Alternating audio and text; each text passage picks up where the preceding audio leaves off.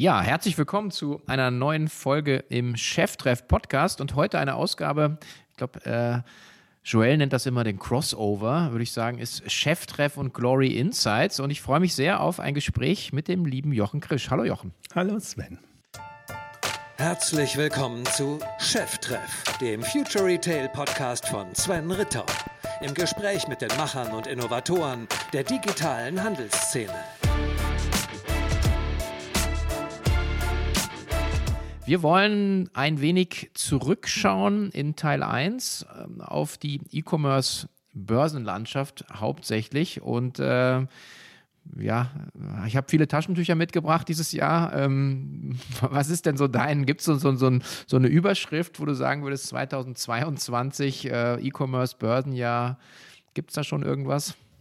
Ja, debakulös, wenn man es so äh, betrachtet, ähm, weil es einfach stärker abgestürzt ist als erwartet. Oder man kann auch sagen Crash oder wie auch immer man es formulieren will. Es dümpelt halt so dahin. Die Bewertungen sind gesunken und ähm, man muss keine Tränen weinen. Man kann auch sagen, jetzt hat man echt äh, Kurse, die man lange nicht mehr hatte. Zum Teil sind ja fünf, sechs Jahre zurück, dass zum Beispiel jetzt der Glory äh, bei den Kursen lag, wo er jetzt ist. Ja, wir liegen jetzt äh, irgendwie immer knapp über äh, 2015er Ausgabekurs äh, wieder. Ähm, also für alle die, die bei 300 eingestiegen sind oder nachgekauft haben, äh, teile ich das Leid. also ich habe auch nachgekauft bei, glaube 250 oder 260. Haben wir alle, glaube ich. Ja, ähm, aber das wollen wir eigentlich gar nicht so beleuchten. Wir wollen so ein bisschen, glaube ich, die, die Mechanik äh, vielleicht einmal im Markt uns ein bisschen anschauen und auch auf ein paar einzelne Firmen mal so eingehen. Ähm, also vielleicht holst du uns auch noch mal ab, so die Börsenbewertungen ähm, sind jetzt so auf einem zum Teil ein Viertel vom Umsatz ne, bei, bei einer Reihe von Firmen, oder? Ja, man kann es eigentlich gar nicht mehr so sagen, weil im Grunde, was ja sich geändert hat, es sind keine Wachstumswerte mehr aus Börsensicht, sondern sind eben ganz reguläre Unternehmen, denn werden tendenziell eben auf EBITDA oder auf, auf Gewinn ähm, bewertet und beides kommt ja gerade zusammen. Ist kein Wachstum da und der Gewinn ist auch tendenziell schwächer, als er vorher war. Insofern auch der doppelte Effekt, weil wir sind ja jetzt wirklich ähm, unter allem, was man sich vorstellen konnte. Und so ist es eigentlich zu erklären. Das ist halt ein bisschen der Nachteil auch immer an den Börsen mit den tagesaktuellen Kursen. Einerseits schön zu wissen, so tagesaktuell, wo, wo stehen wir denn? Andererseits natürlich schlimm, weil langfristig betrachtet ist das absurd gerade. Und ähm, ja, also Kursumsatzbewertungen von 03, 02 zum Teil. Also wo man schon wirklich denkt, das sind das jetzt alles Pleitekandidaten und das sind es natürlich nicht. Mhm. Ja, die, die, die, die Sicht auf, auf so Firmen, also meine, im Nachhinein ist man ja immer schlauer und ich meine, viele kommen ja jetzt auch so gerade aus der, aus der Ecke hervor und sagen, ja, haben wir ja schon immer gesagt, Onlinehandel funktioniert nicht, ist halt nur auf Wachstum ausgelegt und jetzt zeigt sich sozusagen, dass diese ganzen Modelle nicht funktionieren. Das ist sozusagen die eine Sicht. Ähm, die andere Sicht, die auch von dir ja immer so propagiert wird, ist, ähm, es hat jetzt erstmal mit den Modellen nichts zu tun, sondern es ist ja auch viel einfach so kaufmännisches Handwerk. Ja? Und deine Sache war ja auch immer, ähm, holt euch das Geld, wenn ihr könnt. Jetzt gibt es ja gerade ähm, auch wieder einige Firmen, die versuchen, an Geld ranzukommen zu sehr viel niedrigeren Bewertungen. Also das ist so ein bisschen, finde ich, so die, die Gemengelage, die wir haben. So äh, klar, gesamtwirtschaftliches Umfeld schwierig, das betrifft aber alle Branchen und alle alle Player im Handel. Äh, und das, das Zweite ist dann eher, wie, wie die eigentlich die Firmen mit dieser Situation umgehen. Es rächt sich halt jetzt die, die Einstellung. Also wenn es boomt, dann braucht man kein Geld und, und sieht das im Grunde gar nicht ein. Warum, warum soll man das machen? Und jetzt ist es super schwierig, da an, an Geld zu kommen. Wobei wirklich, um, um nochmal zurückzukommen auf das Thema Wachstum, die Frage ja ist, ist es noch ein Wachstumsunternehmen oder nicht oder eine Wachstumsbranche? Und ich plädiere ja gern dazu, äh, auf das Jahr 2019 zu referenzieren, das letzte reguläre Jahr und damit zu vergleichen, wo steht denn der Onlinehandel im Vergleich zu 2019? Und das ist äh, weit drüber. Und insofern langfristig betrachtet sind wir in einem Wachstumsschub. Die Frage ist einfach jetzt, was traut man dem Onlinehandel bis 2025, bis 2030 zu?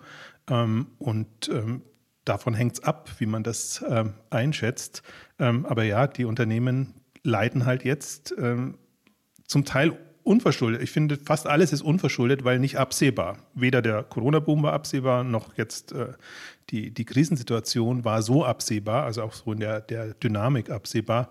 Also insofern unverschuldet und ähm, aber trotzdem sehr unter Druck einfach zu agieren und jetzt das zu machen, was noch möglich ist. Also wenn man eben keinen Kapitalzugang hat, eben auch zu gucken, wie kann man sparen, wie kann man Investitionen rausziehen. Ähm, also alles gerade sehr unschöne Zeit. Was stimmt dich denn zuversichtlich, dass das äh, immer noch ein Wachstumsfeld ist? Also 2025, also, 2030? Schau mal die Zahlen, die mhm. Umsatzzahlen jetzt 2022 oder auch die Prognosen für 2023 versus 2019. Da haben wir halt noch unsere 20, 25 Prozent Wachstum je nach Unternehmen äh, tatsächlich drinnen, wenn man es wirklich so über die ganze Zeit macht. Und auch generell, also wir, also wir haben also Möbel ist natürlich jetzt gerade ein ganz schwieriger Fall, weil sich alle eingedeckt haben, als, als sie zu Hause waren. Aber wir haben den Food-Bereich, äh, wir haben andere Bereiche, die einfach tendenziell gut funktionieren oder das ist natürlich dann wieder vom Unternehmen abhängig. Also manche sind halt super gut durchgekommen, haben schön ihr Lager fertig gehabt, als der Boom kam, haben das aufgefüllt gehabt, konnten verkaufen und haben keine Investitionen gerade mehr. Die sind natürlich äh, auf, der, auf der tollen Seite. Und, und an, bei anderen ist es genau andersrum.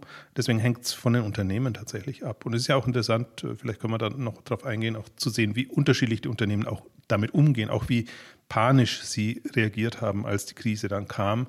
Äh, und die einen entspannter, die anderen weniger entspannt, je nachdem auch, wie sie zur Corona-Zeit reagiert haben. Und ähm, die Effekte sieht man dann jetzt, äh, wer besser durchkommt und wer nicht so gut durchkommt. Aber auch das ist alles nicht vorhersehbar gewesen. Ja, das glaube ich auch. Und ich meine, alle, die sich jetzt da hinstellen und sagen, ja, ja, man hätte jetzt Lager aufgebaut und Logistikkapazitäten und natürlich Overhead, ja, das sind so die drei, drei Dinge, die so jetzt allen so ein bisschen das, das Geschäft schwierig machen, äh, würde ich dann sagen, also wenn man es vorher gesagt hätte, okay, aber jetzt im Nachhinein sind ja auch irgendwie alle, alle da klüger.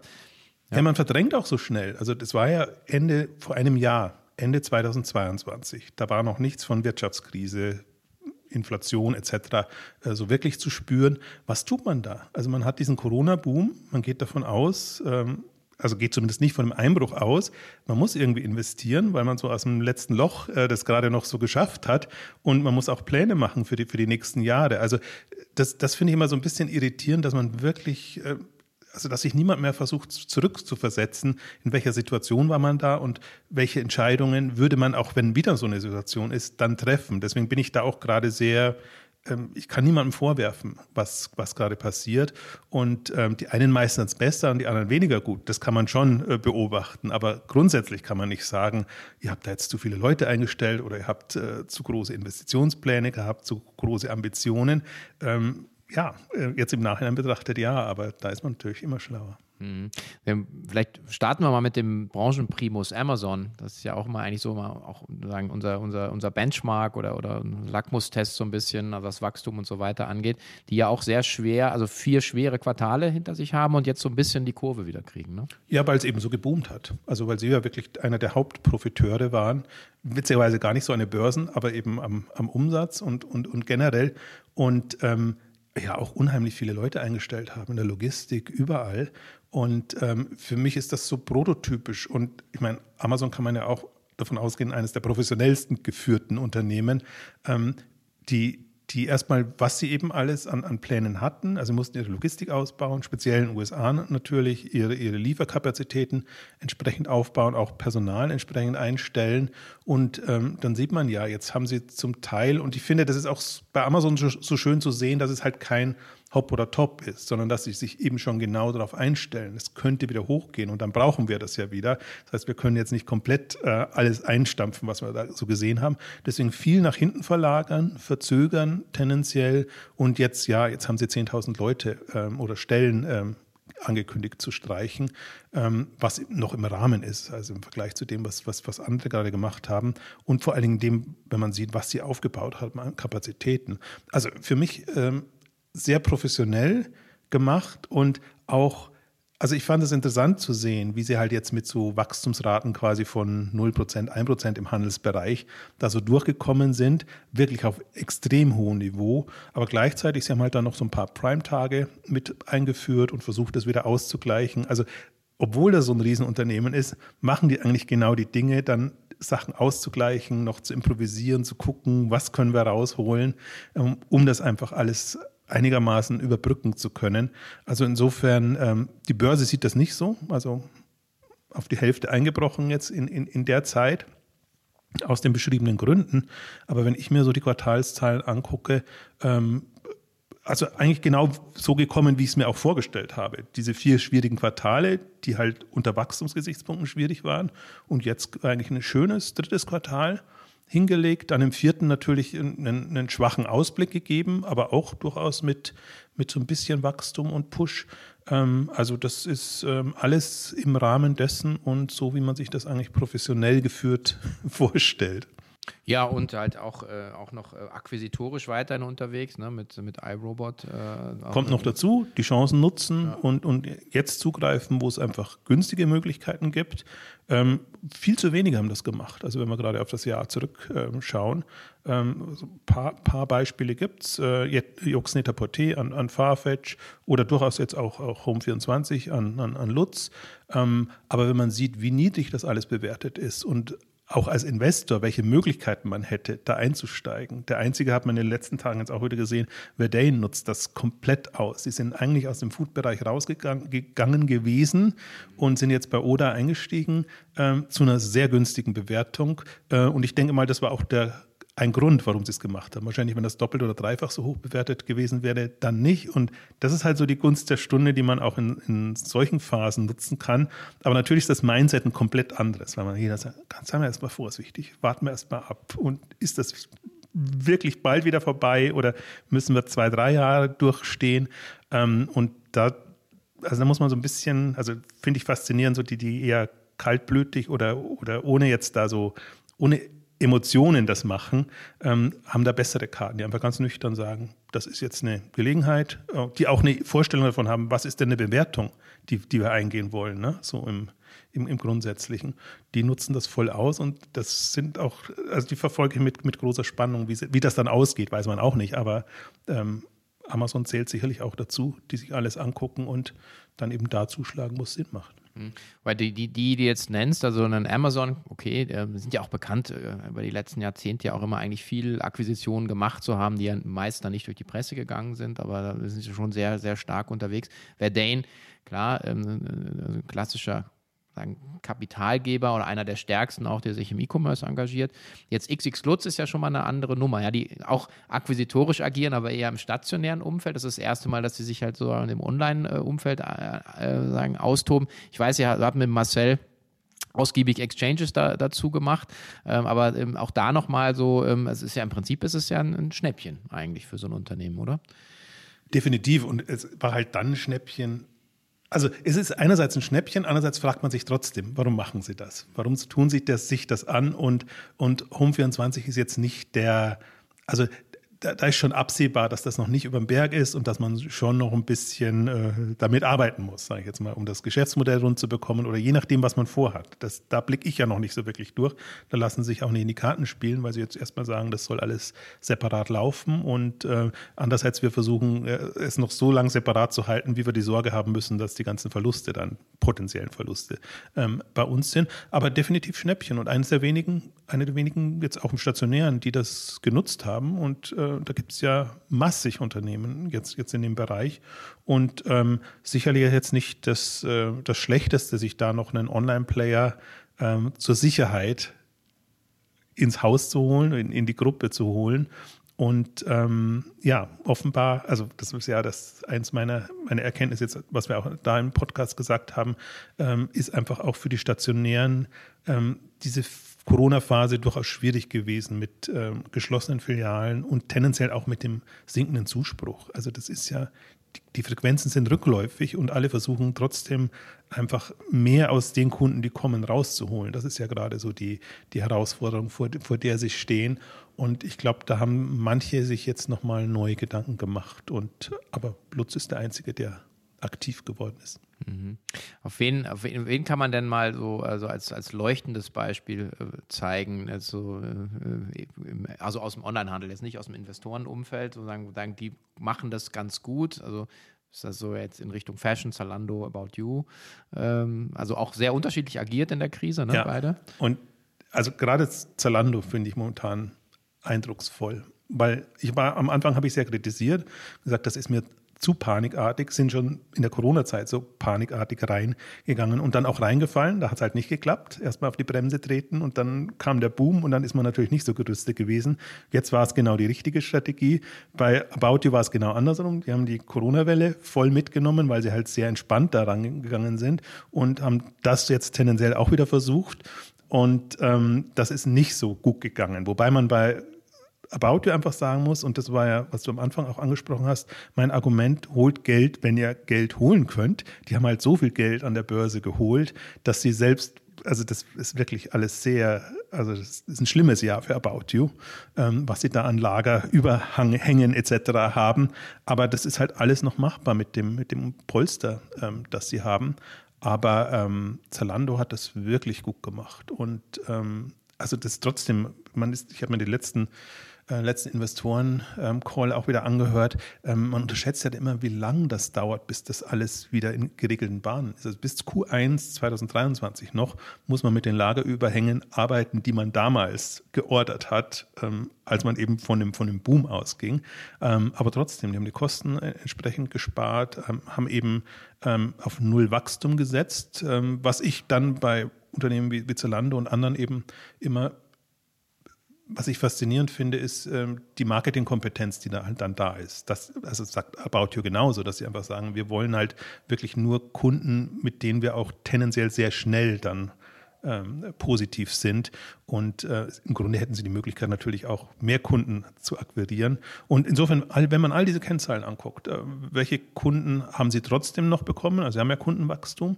Ähm, wie profitabel bekommen sie das hin?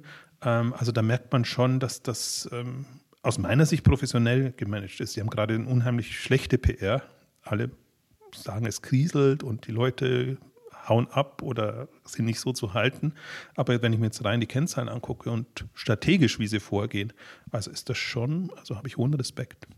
Ja, ich, ich also du hast dein Ohr am Markt, ich habe das auch und äh, man, ohne Namen zu nennen, aber man führt natürlich viele Gespräche und also es ist auch nicht so einheitlich, dass man sagen kann, überall läuft es schlecht. Also es gibt auch viele äh, Anbieter, gerade in einem Fashion-Bereich äh, oder in, in, Spezialsegmenten, wo ich sage, die, die schaffen es, Nachfrage, äh, also A zu kreieren, B zu bedienen ähm, ähm, über die Ware, die da ist oder halt äh, smarte Sourcing-Strategien.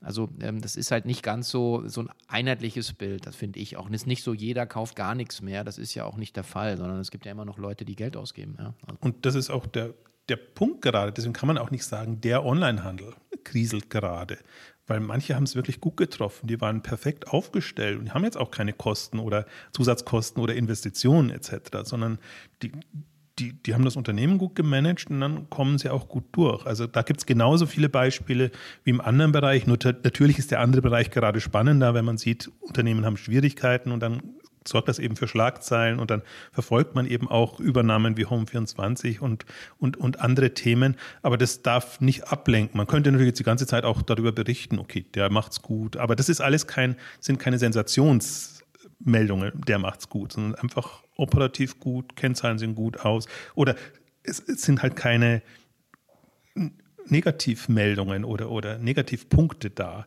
Und ähm, könnte man auch machen. Also ich versuche manchmal auch in die Richtung dann wieder zu plädieren und einfach klar zu machen, obwohl wir jetzt viel über die Negativbeispiele sprechen, ähm, sollten wir das andere nicht ausblenden. Und deswegen ist der Onlinehandel auch nicht tot. Und ähm, deswegen habe ich es versucht, am, am, Beispiel von Amazon deutlich zu machen. Ähm, also Amazon kann man so und so beleuchten. Aber äh, also abschreiben würde ich das auf keinen Fall. Es folgt ein kurzer Hinweis in eigener Sache. Du möchtest wissen, welche Events im Future Retail in den kommenden Wochen anstehen? Dann schau bei uns im K5 Eventkalender nach und sichere dir rechtzeitig dein Ticket. Von relevanten Konferenzen und Messen bis hin zu Online-Veranstaltungen und digitalen Networking-Terminen haben wir dir dort alle relevanten Events zusammengestellt. Bleib auf dem Laufenden unter k5.de slash events slash eventkalender. Viel Spaß!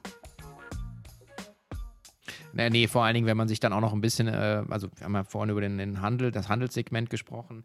Äh, Marktplatzumsätze äh, sind auch um 23 Prozent gewachsen. Das Advertising-Geschäft, was dann daran hängt, wächst um 30 Prozent. Wir haben dann noch das AWS-Thema, Klar ist nicht immer so unser Thema, aber das ist ja auch nochmal ein echte, echter Block. Also ähm, ich glaube auch, dass da sehr, sehr viel äh, schlechter gesehen wird, als, als eigentlich ist. Vielleicht ein, ein Blick auch nochmal so Richtung China. Ähm, das ist ja auch immer so ein, so ein, äh, also ein sehr ungeliebtes Kind gerade, aber da gibt es ja auch so ein, zwei so ähm, Player, die, die auch so ein bisschen aus der Krise oder äh, aus dem Kundenverständnis heraus auch Maßnahmen ableiten, zum Beispiel das Shein, finde ich also schon spannend. Also nicht, dass ich da kaufe, aber äh, ich weiß, sehr, sehr viele tun das. Niemand kauft. Niemand kauft, da frage ich mich auch immer.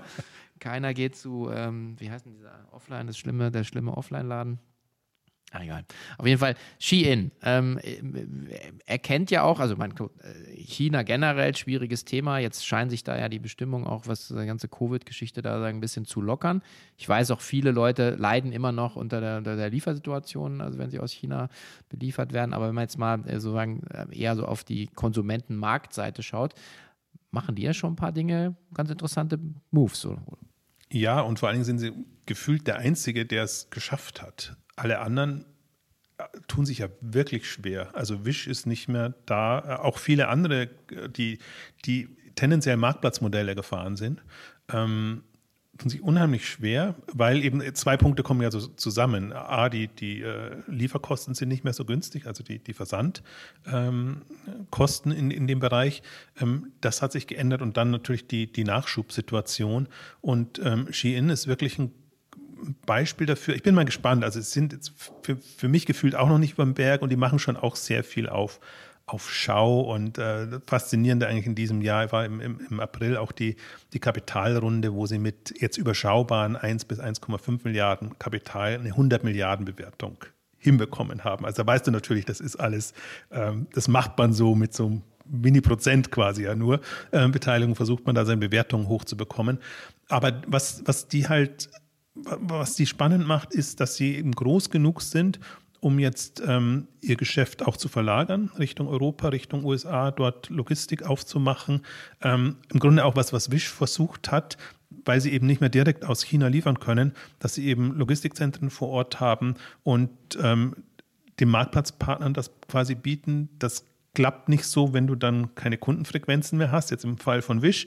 Ähm, bei, bei Shein ist es ein anderer Fall, weil die direkten Zugang haben, tendenziell mit Produktionspartnern zusammenarbeiten ähm, und gleichzeitig auch ihre ähm, Produktion nach Europa verlagern. Und Türkei bauen Standort auf, wenn ich das richtig deute, und ich glaube, das, das ist relativ explizit ähm, beschrieben, sind alles Entwicklungen jetzt in diesem Jahr. Und insofern muss man sie sehr ernst nehmen, weil sie wirklich als relevanter Player dann hier auftauchen können. Und man sieht es ja auch in den Statistiken. Also die veröffentlichen zwar keine Zahlen für Deutschland, aber sie sind einfach unter den Top 3 Online-Playern.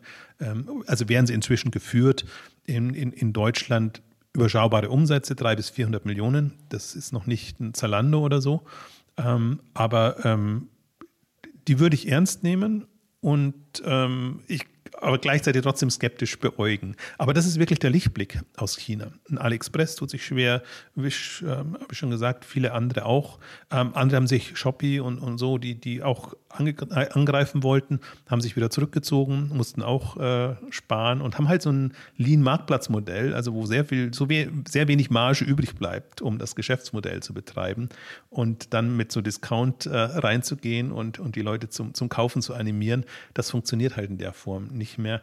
Also insofern, ich glaube, die, die große China-Gefahr ist jetzt erstmal vielleicht nicht vorüber, aber so ein bisschen nach hinten äh, gekommen.